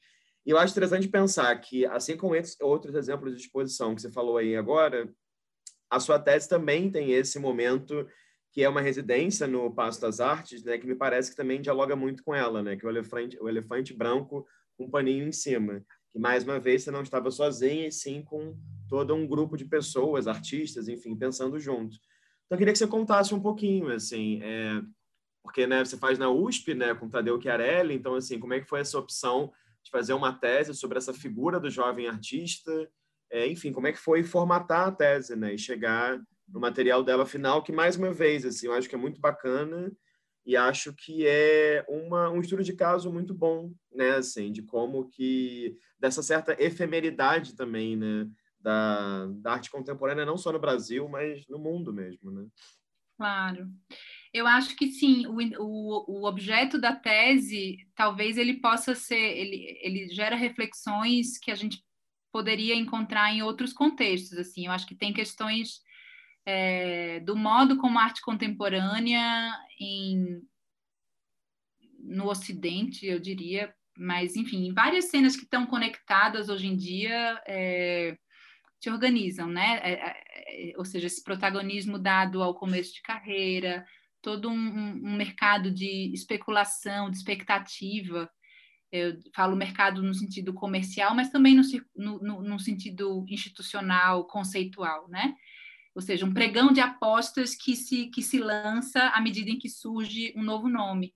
E é curioso porque esse é um, também um, um, um objeto que eu vinha guardando há um tempo, eu acho que pelo arte veículo e por esse tema eu posso até afirmar que, que talvez isso seja uma característica assim de, né, de, de guardar é, a, os assuntos para o melhor momento, ou, ou, de, ou de querer viver um tempo dilatado, já que eu estou falando tanto de tempo, né? É, e já que eu já recusei de cara o jornalismo pelo tempo acelerado, então eu acho que sim, talvez tenha esse, essa, esse desejo de marinar as coisas. E então esse é um o tema da juventude no circuito de arte é um tema que eu queria trabalhar há muito tempo. É, e nesse processo eu pude perceber o quanto que talvez eu não estivesse falando só de artistas jovens, da função do jovem artista, mas talvez existisse uma, uma camada do interesse até meio autobiográfica, né? Quer dizer, o, o curador jovem também passa por, por esse, essa dinâmica de um pregão de apostas, de uma expectativa, de, de, de alguns flops, né? De alguns é, algumas frustrações, quer dizer, ah, não, sumiu, ah, não, não continuou. E, e, e, é engraçado porque o tempo inteiro a gente está falando de categorias ou de discursos externos à vida, né? externos aos processos e à incoerência dos processos. Quer dizer, é, a gente sabe que, que, que a descontinuidade é uma possibilidade de qualquer processo de vida, por questões que às vezes não precisam corresponder a, a uma coerência coletiva, externa, pública. Mas, mas é isso, assim, nesse embate entre carreiras, é, ou seja, buscas criativas individuais e como um circuito convenciona, compartimenta, narra, visibiliza ou invisibiliza essas carreiras, tinha esse embate que me interessava. Inicialmente, quando eu acho que ainda esse projeto era um projeto de mestrado, eu tinha alguns alguns algumas exposições, alguns programas que eu queria estudar. Por um tempo eu quis estudar, por exemplo, Jovem Arte Contemporânea do MAC USP, que foi super importante para a história dessa instituição e talvez é, mais instigante e mais e mais inovador do ponto de vista das práticas artísticas e curatoriais. Tem edições do, da Jax que são que, que apresentam rupturas assim, né, de, de, de é, dos modos de fazer curadoria, de fazer arte, que até hoje, apesar de mais de 40 anos terem passado, são super inspiradoras. Assim como os domingos de criação no Rio, que nunca foram objeto de, de, de dessa pesquisa, porque não eram focados, não tinham recorte geracional. Mas só para dizer, enfim, do, da importância que eles têm na ampliação das práticas, né? Então, tinha, tinha Jaques, tinha Como Vai Você Geração 80, mas todos todos são projetos que têm alguma, algum trabalho de pesquisa já feito, não com o recorte que eu queria dar, né, que dessa relação com a criação de um discurso geracional, mas que tem bons trabalhos feitos em universidades brasileiras sobre eles. Enquanto jovem, é, enquanto Antártica Artes com a Folha, que foi a exposição que ao final eu adotei como objeto de estudo, é uma exposição de onde saem nomes muito importantes da arte brasileira, em atividade, muitos deles até hoje. É, é um, um, uma exposição que é feita num momento, em 96, um momento de, profi de profissionalização, de internacionalização muito grande do circuito de arte brasileira. Então, parece que tudo que a gente via em teoria, ou que a gente tentava importar de, de circuitos mais fortes e, e, e e consolidados fora do Brasil se concretizou ali naquele momento nos anos 90, né? O patrocínio se concretizou, é, a, a, o comissionamento de obras, a ampliação nacional da, da, dessa infraestrutura de prospecção, de diálogo crítico. Então, o, o programa é um programa pioneiro em várias coisas, inclusive, por exemplo, é um programa que antecede é, programas como Rumos, que depois continuaram. Né? O Antártica teve só uma edição, também pelas circunstâncias, ele era uma ação de marketing da Companhia Antártica Paulista. E sempre que você associa cultura tão diretamente a, a, ao marketing privado, você coloca a, a, ação cultural nessa linha é, frágil, né, do, do, interesse ou do desinteresse, né, do desvio, da, da mudança de rota, da mudança de, de foco do, das empresas patrocinadoras, diferente de quando esse patrocínio passa por uma política pública, por um plano a longo prazo que envolve outras instâncias que não só um departamento de marketing de uma empresa de bebidas, que era o caso da Antártica. Mas com todas essas circunstâncias, o Antártica virou uma uma fotografia de tempo, né, uma síntese que me permitia não só discutir juventude e arte, mas discutir os efeitos desse, desse discurso tão bem construído sobre uma geração 90 naquele circuito cheio de camadas e complexidades da arte brasileira nos anos 90, né? É, acho que para mim, no doutorado, no mestrado também, porque o, o, o, último capítulo do meu mestrado já adota, ao invés de uma produção teórica como objeto de análise, ele adota uma exposição como objeto de análise, né? É, um conjunto de exposições, na verdade, do Flávio de Carvalho, feitas sobre o Flávio de Carvalho. Mas no, no doutorado, não. O doutorado, a premissa é, é metodológica é estudar uma exposição, diferente de estudar uma obra ou de estudar uma produção teórica, filosófica de algum autor, ou crítica mesmo, né? É um trabalho, um, um estudo de exposição, ele se relaciona com, um campo em disputa, uma prática, talvez é, ainda, eu gosto de pensar ela de, de forma mais é, amorfa, né? mais, mais processual, mas que, que se convenciona chamar de história das exposições ou histórias das exposições. E quando você escolhe a exposição em detrimento de outros objetos, o que, que você ganha? Óbvio que sempre tem ganhos e perdas, mas eu acho que você ganha, e era o que eu queria ganhar, essa múltipla entrada sobre a mesma coisa. Uma exposição, ela orquestra muitas autorias, muitos interesses e, e, e muitas vezes interesses e, e, buscas antagônicos, assim, tem disputas. Uma exposição é fruto de disputa interna, o que muitas vezes é um caminho para se é, ampliar campo, né, para se deslocar o conhecimento de um lugar e chegar numa, em algo é, melhor, mas também é, às vezes é isso, assim, são, são fins de linha in, inconciliáveis, né? Quer dizer, e que muitas vezes nem vão vir a público, não vão se tornar acessíveis para para quem visita a exposição, para quem não mergulha a fundo na estrutura social que, que foi aquela exposição. Muitas pessoas estão envolvidas numa exposição sempre, né?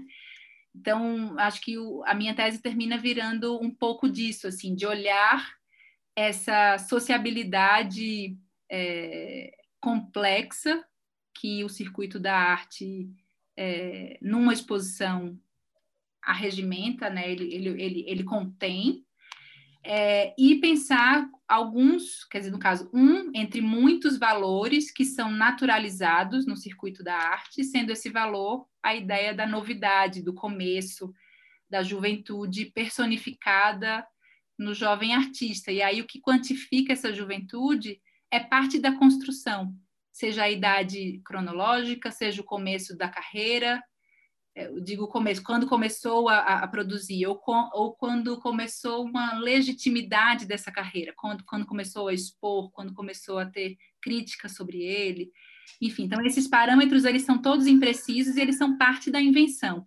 Então eu tentei escrever sobre essa invenção, esse jogo de invenções, no caso sobre a juventude, que é, fazem parte do jogo da arte, né? Agora, para a gente terminar aqui e partir para as imagens ótimas que você trouxe, é, eu queria que você, claro, é inevitável te perguntar isso também, queria que você contasse um pouco como tem sido a experiência de estar trabalhando na Pinacoteca de São Paulo, né? Porque agora, então, depois de pouco mais né, de 10 anos aí de trajetória, se a gente contar dois pontos para cá, né, de 2006, né, assim, 6, 5 para cá, são mais ou menos né, 15 anos de trajetória, é, você de repente trabalha agora numa instituição muito tradicional, né, é, que tem um lastro histórico amplo, que é uma instituição é, com caráter público e que tem uma coleção muito diversa também, né? Então, queria que você comentasse um pouco assim, é, como é que tem sido, assim, quais os prazeres e desafios também de se enxergar agora como uma curadora institucional, nesse né? termo, né? Essa coisa, a curadora independente a curadora, ou autônoma, a curadora institucional. Então, como é que está sendo para você isso? É, acho que é, eu vou fazer um ano em novembro na, na Pinacoteca, como curadora da Pinacoteca, e para mim uma das grandes, além de ser, é, enfim, de estar tá sendo um grande prazer de trabalhar com uma equipe incrível e que está lá há bastante tempo, então se favorecer dessa percepção, dessa maturação de processos e de, e de, pesquisas né, sobre o que é a Pinacoteca e o que são as obras que estão lá, é, eu tenho é, tido a alegria mesmo de poder é, me deparar com um acervo né, e entender como, num, num tempo de médio, longo prazo, é, esse acervo me convoca, né? O que, que pode ser feito, o que, que pode ser dito, o que, que pode ser revisado, questionado a partir desse acervo. Então, eu digo isso como uma, um convite, algo que é, que é instigante e, ao mesmo tempo, que é um grande desafio, né? Porque, por exemplo, agora, enquanto é, é muito interessante a gente ver dinâmicas sociais e artísticas, né? Inter, exteriores e interiores ao nosso campo, de, de é, posicionamento radical, né, de, de, de constituição de limites daquilo que, que por muito tempo na história foi discurso de violência, por exemplo, foi discurso de exclusão. É, então, ou seja, enquanto a gente, enquanto sociedade, está pensando é, um, um, projeto decolonial que é, é, é, é inevitável, é, né? mais do que inevitável, ele é necessário. eu tenho refletido sobre o quanto que as coleções, assim como as trajetórias, as, a história do cinema, a história da arte, enfim, ou a história dos monumentos, tudo aquilo que, que carrega como testemunho outros tempos, outras éticas, é, vira um é, vira uma mídia para a gente fazer a, a reflexão, fazer a reparação a partir disso. E aí a grande pergunta que eu tenho vivido, né, e, e, e, e, é muito interessante de ver como o museu, antes da minha chegada, tem pensado nisso, e, e aí eu escuto, aprendo para colaborar com esse processo, é como é que se faz reparação, como é que um museu que na história de São Paulo carrega tantas camadas de uma arte ligada à oficialidade, ligada ao pensamento e a práticas coloniais, como é que a gente decoloniza esse essa narrativa, esse acervo, junto com ele, né? Quais são as medidas de mostrar ou não mostrar? Como é que a gente didatiza essa, essa atualização, esses problemas, essa nova política de corpos?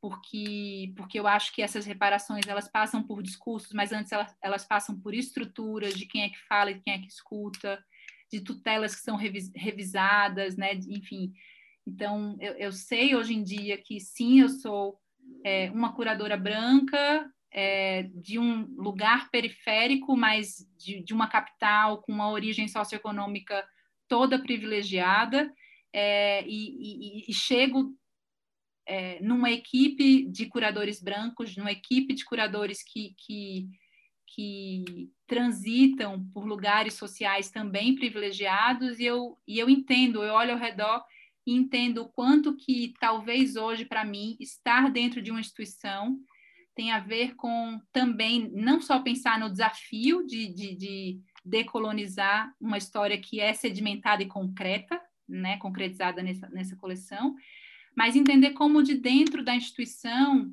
a gente pode, é, eu individualmente, posso é, colaborar, trabalhar pelas alianças, assim, né? Quer dizer, é, entender como estruturalmente é, a, a, presença do meu corpo pode ser, sim, a ausência de outros corpos, mas ela pode ser, eu posso usar essa palavra que é um, uma gíria, mas eu acho que funciona muito bem, é, ou seja, é, é, como a minha passabilidade de mulher branca de classe média, ela, ela abre caminhos é, ela, cria, ela cria pontes, ela reforça um sentido de rede e, uma, e uma, um chamado para lidar com essa ausência é, de outros corpos dentro do museu, por exemplo.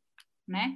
Então, eu, eu me conforto também de entender que nesse momento que eu acho que é um momento de retiro, de, de ninguém falar por ninguém, de um, uma figura pública branca não precisar ir revisar o que a, a cantora pop negra falou ou a visão de mundo que ela tem. É, eu acho, é, me conforta entender que, que, por hora, eu não sou uma curadora independente que vou é, disputar esses espaços com outros corpos, que eu acho que eles sim precisam, é, que, que é a hora desses corpos falarem, que é a hora dessa política de corpos existir em toda a sua radicalidade.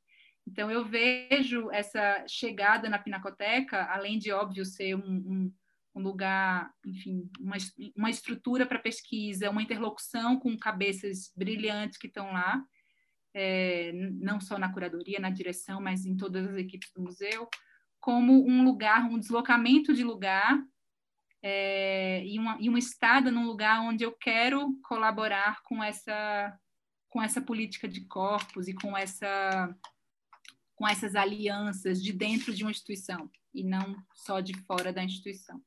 Uhum. Não, e é bacana também, acho que endossa o que você falou, enfim, não é um, artista negro, claro, né, mas endossa é, o fato de já começar e ter assinado já essa curadoria sobre o Woody Nilsson, né, que é um artista, enfim, queer, enfim, essencial, que pensa várias questões sobre gênero, sexualidade, já foi muito censurado também em diversos momentos, né, recentes da história da arte no Brasil também. Então acho que já é um apontamento para uma né, direção da sua trajetória lá e, mais uma vez, está lidando via de Nilson né, com arte veículo, está lidando via de Nilson com é, história da arte, né? essa coisa que te interessa, pesquisa em cima de uma figura, o arquivo dele, enfim, tem muitas ramificações aí da, das questões que a gente conversou. Você trouxe duas imagens, né? Eu queria que você explicasse por que, que você escolheu essas duas e por que, que elas são importantes para você. Essa primeira imagem é a imagem de uma exposição que aconteceu em 70 no Rio, na Petite Galerie, e ela tem uma ela é uma curadoria que não tinha esse nome, mas é um projeto do Frederico Moraes.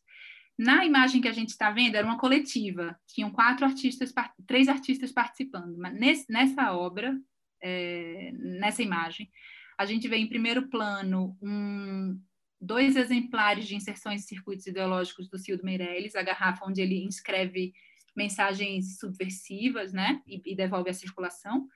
E no entorno existe um dispositivo, uma obra, algo que não se denomina tão de forma tão categórica assim, mas uma proposta, uma resposta do Frederico Moraes. Frederico Moraes ele atua especialmente nesse momento de maneira muito ambígua, né, entre as práticas de artista e curador. E o que, que é a resposta, no que, que consiste essa resposta do Frederico?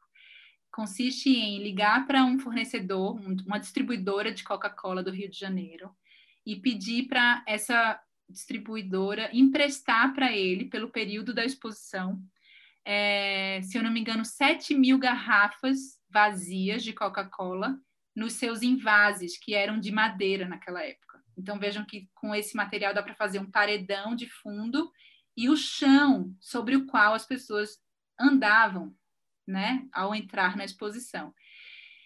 Então, o embate entre essa obra em cima do da base museológica, que é a proposta, a, a obra do Cildo, e o chão com as, com as garrafas da, da distribuidora de Coca-Cola, propõe uma, uma desproporção, né? um jogo de escalas em que estão dadas em cima da base a utopia da arte, né? de ser uma garrafa que infecta com essa mensagem subversiva um mar de discurso, discurso industrial, discurso da Coca-Cola e tal.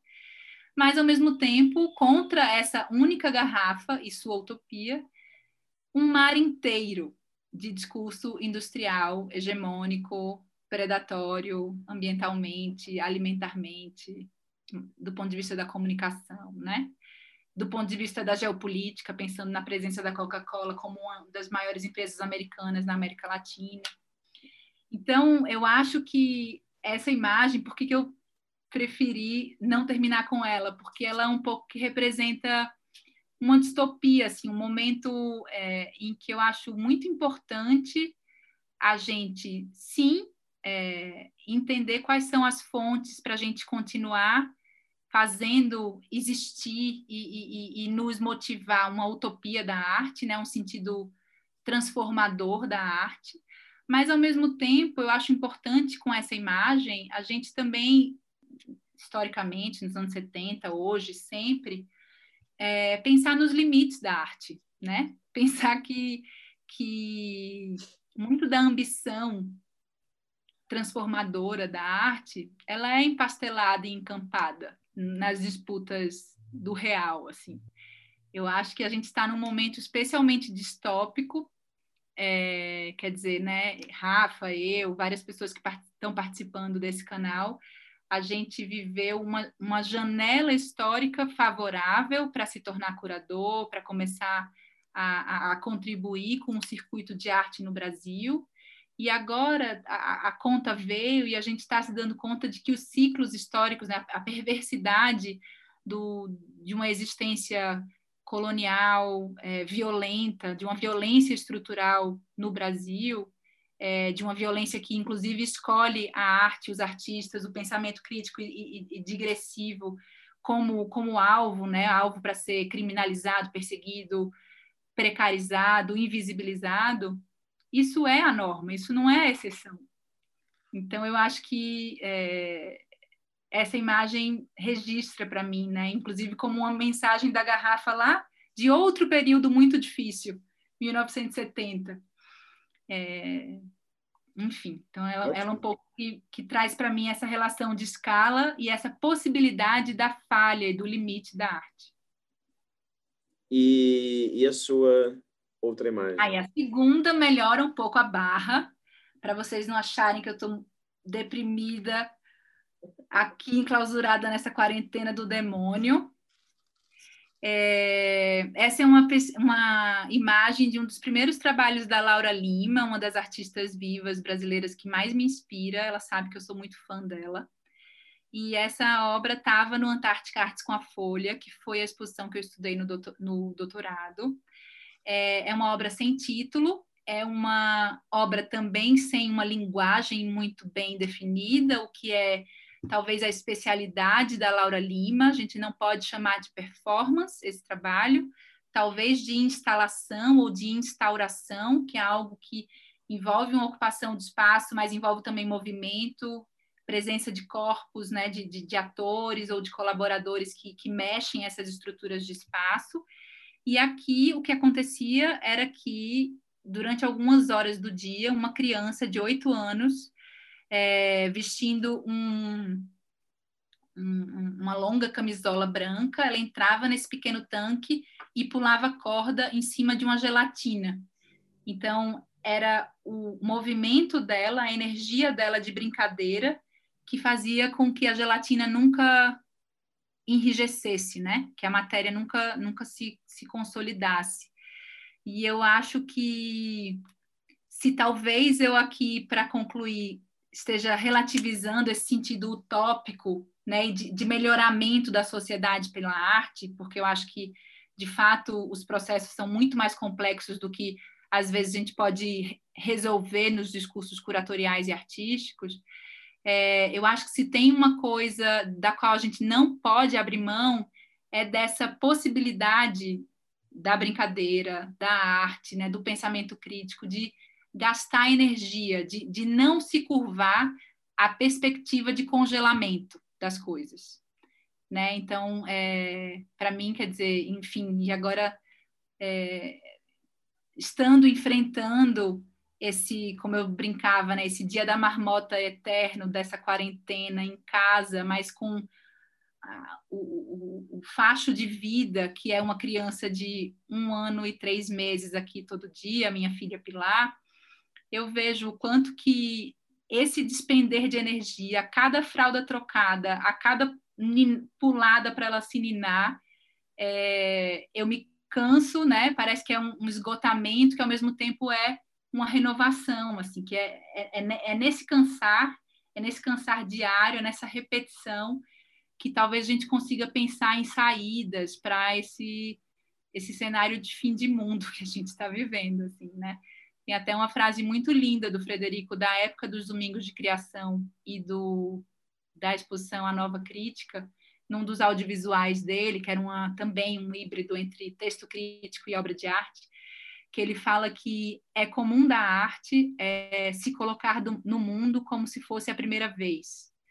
E, e ele fala assim, né, que o original não é a origem, então ele não está buscando o original da ruptura com o passado e, e da projeção do novo mas é dessa ingenuidade no bom sentido, né? Da, da, perspectiva de você renovar seus votos. Então, nisso eu quero acreditar, assim, seja acompanhando a vida de uma criança, seja acompanhando a arte, os artistas e, e processos criativos, assim.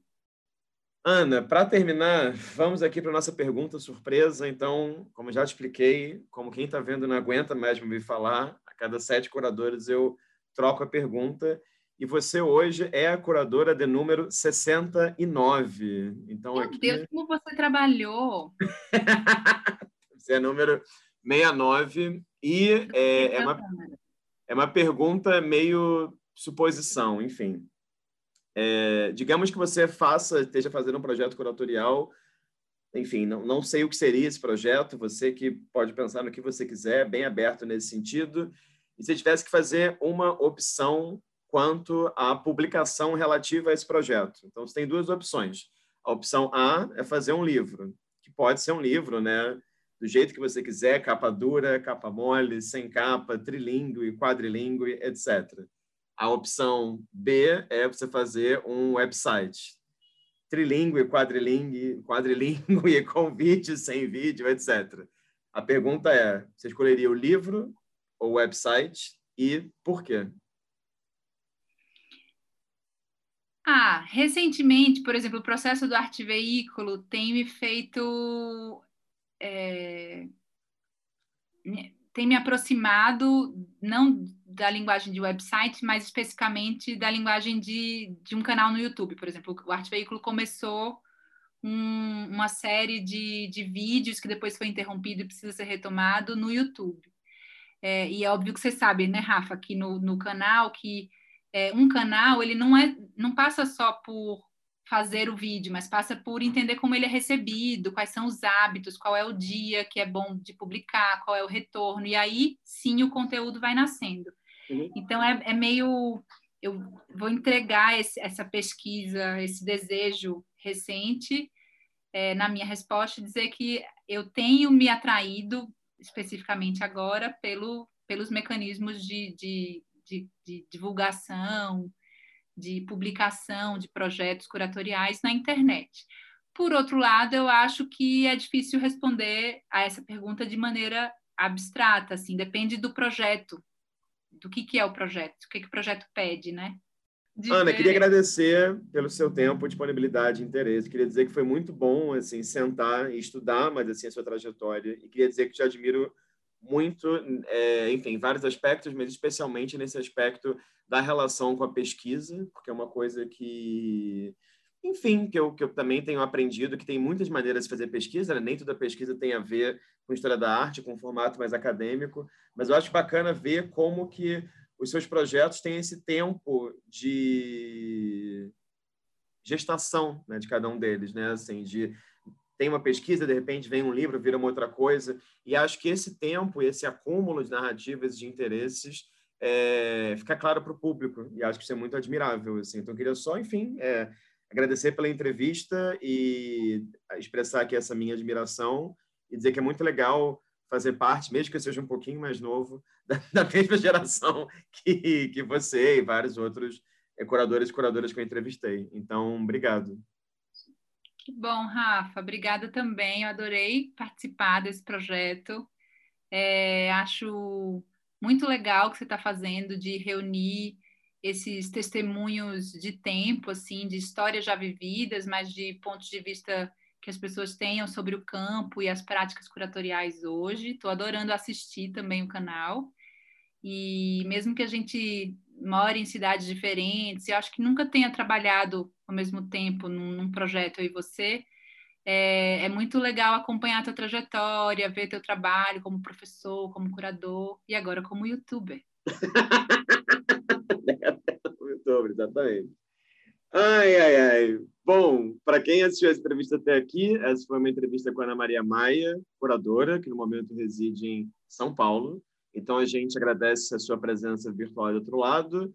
Fico convite vocês verem outros vídeos disponíveis no canal. Então é isso, muito obrigado e até uma próxima conversa aqui.